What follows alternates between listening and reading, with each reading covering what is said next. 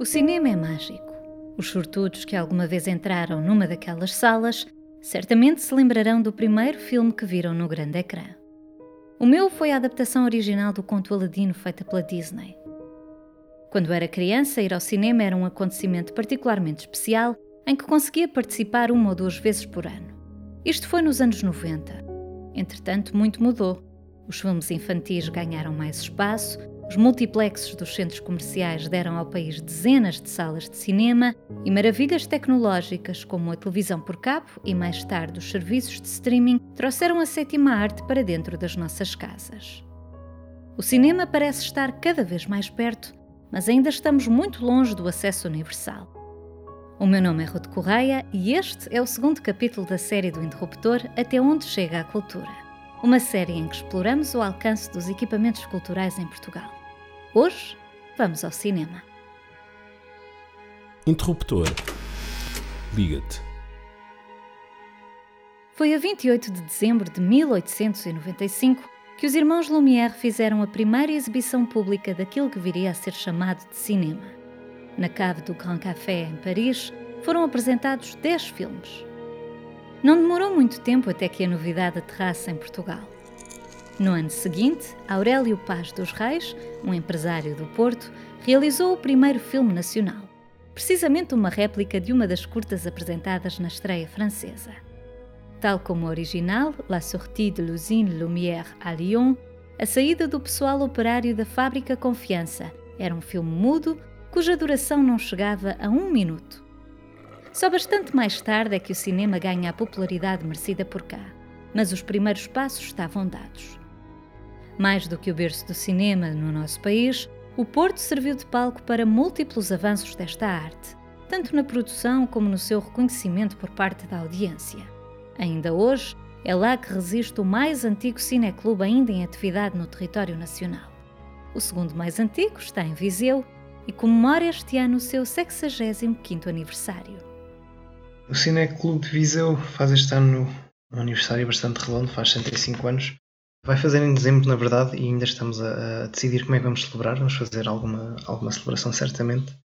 É um dos cineclubes em atividade há mais tempo em Portugal. É claro que este campo destaca o Cineclube do Porto, que este ano faz 75 anos. Pronto, a resistência do Cineclube e dos cineclubes em geral, ainda para mais os cineclubes que resistem há tantos anos, depende principalmente da vontade das pessoas que constituem o cineclube e da vontade do público do Cineclube, não é? Hoje o Cineclube podemos, podemos alegrar-nos de, de, ter uma atividade mais sólida, mais estável e também mais expansiva do que alguma vez teve. José Pedro Pinto, técnico de atividades culturais e artísticas no Cineclube de Viseu, explicou-nos como foi possível manter a atividade durante tanto tempo. É possível porque durante muitos anos houve dirigentes que trabalharam afincadamente em condições menos favoráveis do que nós temos hoje e é graças a isso que conseguimos hoje ter uma atividade mais sólida. É possível também graças ao apoio dos associados do Cineclube. O Cineclube tem cerca de 1500 associados. Hoje, com cotas em dia e associados pagantes, temos cerca de 200. E isto é um dos principais apoios à atividade do Cineclube e também um número que felizmente temos conseguido manter estável e com tendência a subir nos últimos anos. E também o que nos permite manter esta atividade continuada é o trabalho em parceria. Há várias entidades culturais de Viseu e da região com quem temos uma colaboração já, já muito longa e também é isso que nos permite continuar a trabalhar. Eh, temos trabalhado consistentemente com a Acerte, Tondela, com o Teatro Viriato, cá de Viseu, eh, o Teatro Montemuro o Carmo 81, o Instituto Português da Juventude, a Unidade Intermunicipal Visa Dom Lafões e também é este trabalho em rede, eh, em colaboração uns com os outros, que permite manter a atividade este tempo todo. Além da assimetria habitual entre as duas áreas metropolitanas e o resto do território, no cinema assistimos a uma concentração em algumas capitais de distrito. No que toca ao número absoluto de ecrãs, além de Viseu, também Braga, Coimbra, Funchal e Leiria estão na curta lista de cidades que alcançam dois dígitos. Contudo, quando olhamos para o valor de ecrãs por habitante, o panorama é outro. Castelo de Vide e Vila Velha de Rodão lideram esta tabela. Ambos os municípios contam somente uma sala de cinema, mas cada um deles tem cerca de 3 mil habitantes. Na décima posição na lista de conselhos com maior número de ecrãs, a capital da Barra Alta conta mais de uma sala de cinema por cada 10 mil habitantes, mas quase todas são detidas e programadas pela mesma cadeia. Infelizmente para Viseu e felizmente para o Cineclube não é difícil, porque são salas com uma programação uh, totalmente focada para, para o lucro, para o número de bilhetes vendidos, então acaba por sobrar um, um, universo enorme de filmes para o Cineclube exibir. Dona de mais de um terço das salas, a Nós é a maior cadeia de cinemas em Portugal. Aliado ao facto de também ter a sua própria distribuidora, a empresa domina parte do circuito, sobretudo nos centros urbanos, arrecadando mais de 60% das receitas de exibição cinematográfica em Portugal, um valor que em 2019 ultrapassou os 50 milhões de euros. No Conselho de Lisboa, que sem surpresa é onde há maior concentração de ecrãs, a nós gera 34 das 72 salas que existem. Mas não é a única cadeia de peso no nosso país. Em Vila Nova de Gaia, que é o segundo município com mais ecrãs, 20 desses 31 são detidos pela UCI Cinemas. Deste modo, um maior número de salas não se traduz necessariamente num aumento proporcional de diversidade nos filmes exibidos nem no alargamento do leque de atividades relacionadas. Consumir cinema não é só ver um filme. E é precisamente na ocupação do espaço à volta das películas que o trabalho do Cineclube de Viseu se destaca.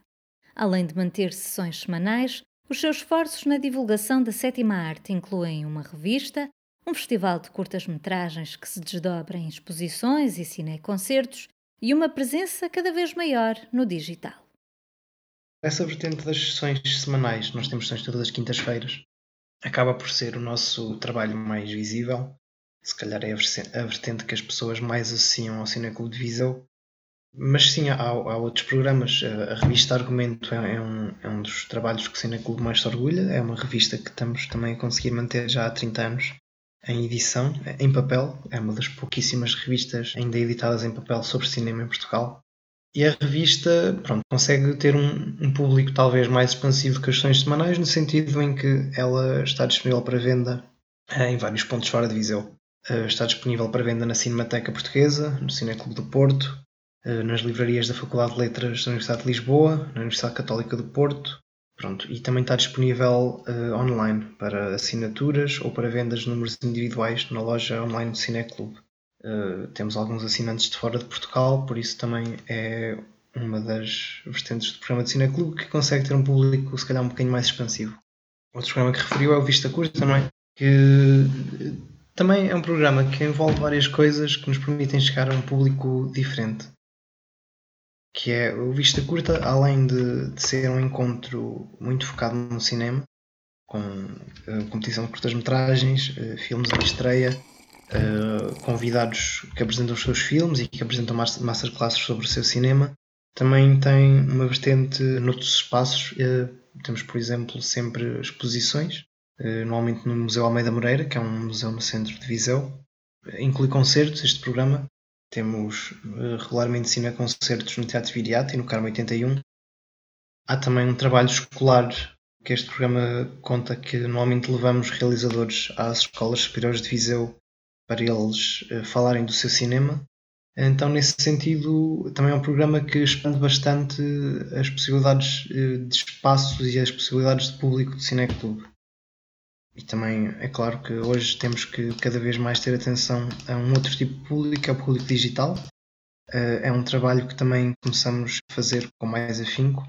Nós, com regularidade, apresentamos sessões com convidados que falam dos seus filmes e fazemos masterclasses e temos vindo a gravá-las todas e estão disponíveis no nosso canal de YouTube. Temos lá conversas com José Gueirinho, com João Canijo, com Edgar Pero, José Vieira, Pedro Caldas, Manuel Moses, Marco Martins, eh, entre outros. Também lá está, uma vez mais, é uma possibilidade de chegar a um público que as sessões semanais se calhar não conseguiriam chegar, não é? Chegar a novos públicos implica estar disposto a sair dos espaços habituais Assim, não é de estranhar que uma das intervenções mais significativas do Cineclube de Viseu seja precisamente o cinema para as escolas. A iniciativa, que assinala este ano o seu vigésimo aniversário, já chegou a quase 50 mil jovens da zona de Viseu, Dão Lafões. Foi criada em 1999 e consiste, antes de mais, em levar as escolas ao cinema e levar o cinema às escolas, não é? Tentar um bocado diminuir o fosso entre, quer dizer, a transversalidade da cultura audiovisual e a ausência dela no currículo escolar ainda. O balanço que nós fazemos destes 20 anos, antes de mais, é, é reparar que, que todos os anos o número tem vindo a aumentar, o número de participantes, que é possível também graças a um, a um apoio que foi crescendo, um apoio estatal, e também recentemente ao apoio do município de Viseu. Isso permitiu-nos abrir o programa a cada vez mais participantes. E o outro balanço que fazemos é reparar que há muitas escolas que se inscrevem com ou duas turmas e no ano a seguir voltam a inscrever essas turmas e querem inscrever mais turmas. E isso para nós é o balanço mais positivo que vamos fazer. É, é, ver que às vezes há miúdos que durante a primária fazem parte do, do projeto de cinema para as escolas de cineclube 3, 4 anos. Isto quer dizer que as escolas uh, reconhecem que é um programa que, que acrescenta ao currículo e à formação dos miúdos. Tal como outras artes, o cinema pode ser uma ferramenta particularmente útil em contexto educativo, sobretudo para grupos menos favorecidos. No Reino Unido, em 2013, cerca de 220 mil alunos faziam parte de cineclubes escolares. A análise destas atividades concluiu que ver filmes juntos ajudava a aproximar os estudantes, independentemente do seu contexto socioeconómico ou até de dificuldades de aprendizagem, facilitando o desenvolvimento de empatia em comunhão. Os filmes, referiu o estudo, ajudam a explorar ideias complexas e a reconhecer novas maneiras de ver o mundo. É assim. O nosso trabalho também com as escolas é uma vez mais volta à questão de levar coisas diferentes aos miúdos. Nós frequentemente temos atividades, às vezes até convidam-nos para apresentar sessões de curtas-metragens ou de filmes e o nosso cuidado é sempre de levar aos miúdos trabalhos e filmes que se calhar não seriam as coisas que eles conseguiriam ver com facilidade trabalhos de animação artesanal. Hoje em dia, se calhar, é muito mais fácil ter acesso a uma animação digital, não é? Quase tudo passa na televisão e, e no computador. Pronto, filmes clássicos, filmes da Disney antigos e dar-lhes um bocado este, este ponto de vista de que se calhar aquilo a que eles têm acesso facilmente e de que aquilo que lhes é disponibilizado mais facilmente não é o ponto final do que existe no cinema, não é? É uma maneira de, de educar públicos, digamos. A importância de levar o cinema às escolas torna-se evidente quando olhamos para a distribuição das salas pelo território nacional. O cinema continua longe de uma boa parte da população portuguesa. Os dados do INE indicam que mais de metade dos municípios não tem sequer uma sala. Nas 188 autarquias sem este tipo de equipamento, residem mais de 3 milhões de pessoas. Por esta altura, talvez importe relembrar que, além de refletir um problema de infraestrutura, a falta de acesso é igualmente fruto de circuitos de distribuição limitados. Afinal, quantos filmes acabam fechados em salas específicas das áreas de Lisboa e Porto? Ainda que a experiência seja marcadamente distinta, há muito tempo que não é preciso irmos ao cinema para apreciarmos um filme. Em 2015, num relatório da União Europeia que analisava uma série de experiências relativas à distribuição de conteúdo cinematográfico no continente, concluía-se que a estreia de filmes no circuito digital em simultâneo com a exibição em sala ampliava a sua visibilidade, levando-os precisamente até destinos privados destes equipamentos. Para lá dos gigantes do streaming, plataformas dedicadas a cinema de autor e independente, como a Mubi e a Filmin, reforçam a oferta especializada mas mantêm-se como produtos de nicho, um pouco como o próprio cineclube. É assim, a atividade de cineclube, por natureza, é sempre uma atividade muito de nicho. Eh, os filmes que nós passamos, eh, as atividades que nós programamos, eh, exceto alguns programas mais abrangentes, são sempre programas um bocado focados para um público mais cinéfilo, um público mais de nicho. Então, nesse sentido, quer dizer, ao termos algum conteúdo disponível online, é uma maneira de. Quer dizer, quando metemos um vídeo de uma conversa com o José Luís Gueirinho, é claro que nunca vai ser uma amplificação enorme de, de público, mas eh, permite a pessoas que não tenham tido disponibilidade de estar na sessão ou pessoas que nem sequer conhecem Cineclube e pesquisam José Luís Gueirinho no YouTube, permite a essas pessoas eh, chegarem cá, não é? Até há bem pouco tempo, com exceção da RTP Play, o cinema e a produção audiovisual estavam praticamente inacessíveis no streaming. Apesar de garantir o acesso gratuito aos conteúdos, a plataforma da estação pública não é especializada em cinema, pelo que o seu catálogo tende a ser limitado. Ainda assim, no início deste mês tinha 30 filmes disponíveis e mais de metade eram títulos portugueses. Em fevereiro deste ano, a Filmin juntou ao seu catálogo as produções da Leopardo Filmes, a produtora de Paulo Branco. Entretanto, a coleção nacional tem sido reforçada e hoje conta com várias dezenas de formatos longas-metragens, curtas, documentários e até animação. O Grande Abanão, contudo, chegou com a HBO. Depois de garantir os direitos de distribuição da série Alga Seca em março, a empresa norte-americana adicionou às suas listas vários filmes portugueses, como são os casos de São Jorge, de Marco Martins, que valeu a Nuno Lopes o Prémio Horizonte de Melhor Ator no Festival Internacional de Cinema de Veneza de 2016, e de Diamantino, de Gabriela Brantes e Daniel Schmidt, que conseguiu o Grande Prémio da Semana da Crítica do Festival de Cannes em 2018. Apesar de estar inevitavelmente confinada ao nosso diminuto mercado cultural, a qualidade do cinema português já não se faz de promessas, mas antes de conquistas contínuas, dentro e fora de portas. Eu diria que há sempre muito para fazer, é claro. Uh, se não é para se, para se melhorar a coisa, acho que não estamos no campo certo, né? A ideia é sempre fazer melhor do que fizemos antes. Mas o Cineclube de Viseu, aqui no Cineclube, nós vemos a coisa de maneira bastante otimista. Se calhar até mais do que o público de cinema português o vê. Nós contamos com, com, com o cinema português com bastante frequência e felizmente temos conseguido receber convidados a apresentar os seus filmes nos últimos anos recebemos, por exemplo, o Cássio de Almeida, Leonardo Simões, Manuel Moles, Edgar Pera. E quero dizer, nós, ao termos este contacto próximo com o cinema português e com os autores de cinema português, sentimos que há variedade e há vitalidade no cinema português. Também com o Vista Curta, o Vista Curta tem uma secção de competição de curtas-metragens que é focada em dois polos, que é o cinema feito sobre o interior de Portugal e o cinema feito por autores de Viseu, e quer dizer, nós, o número de curtas que nós recebemos tem aumentado todos os anos, sem exceção. A edição, este ano vamos ter a 11 edição e todos os anos recebemos mais filmes que no ano anterior. Quer dizer, isto faz-nos sentir que há vontade de trabalhar o cinema, uh, há autores que têm vontade de trabalhar e coisas para dizer, e há, há qualidade no que se faz em Portugal. Então, não vemos como não nos sentir otimistas. Num artigo publicado já este ano, Ozge Ozdosan reiterou a importância do cinema e respectivas audiências enquanto catalisadores de pluralidade e democracia num contexto autoritário. A investigadora da Universidade de Brunel identificou dois festivais de cinema enquanto polos de inclusão social e política na sua relação com etnias marginalizadas na Turquia atual, nomeadamente a curda e a síria.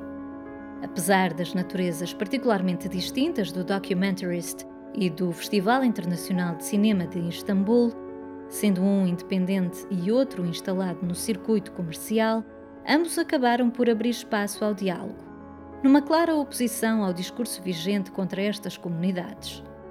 Numa sociedade democrática como a portuguesa, o cinema pode assumir igualmente um papel conciliador aproximando grupos que de outra forma talvez existissem permanentemente aliados. Mas é preciso continuar o investimento na valorização do meio e dos seus espaços, sobretudo num contexto pós-pandemia. O mais recente relatório do Instituto do Cinema e do Audiovisual indica que, no mês passado, houve uma quebra de 85,5% no número de espectadores nos cinemas nacionais. Mesmo com a reabertura das salas, a recuperação segue tão lentamente que não se sabe se vai chegar. Este foi o segundo capítulo da série Até Onde Chega a Cultura, em que exploramos o alcance dos equipamentos culturais em Portugal. Se não tiveram a oportunidade de ouvir o primeiro capítulo, deixo o convite para descobrirem mais sobre o trabalho e a relevância das bibliotecas municipais. Nas notas deste episódio podem encontrar as ligações para os dados, artigos e estudos que mencionamos. O meu nome é Ruth Correia e este é o podcast do Interruptor. Na próxima sessão continuamos esta série e falamos de recintos de espetáculo. Até lá, fiquem bem.